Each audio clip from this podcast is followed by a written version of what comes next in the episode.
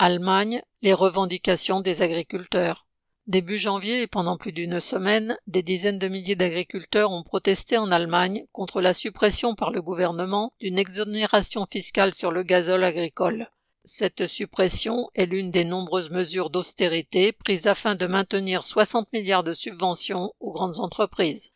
Les plus petits agriculteurs sont pris en étau entre les prix élevés que leur imposent des multinationales pour les semences et engrais et des prix ridiculement bas payés pour leur production par les entreprises de l'agroalimentaire et la grande distribution. Les subventions à l'agriculture doivent compenser un peu tout cela, mais la majeure partie des subventions va aux grandes exploitations, qui, elles, font de sérieux bénéfices.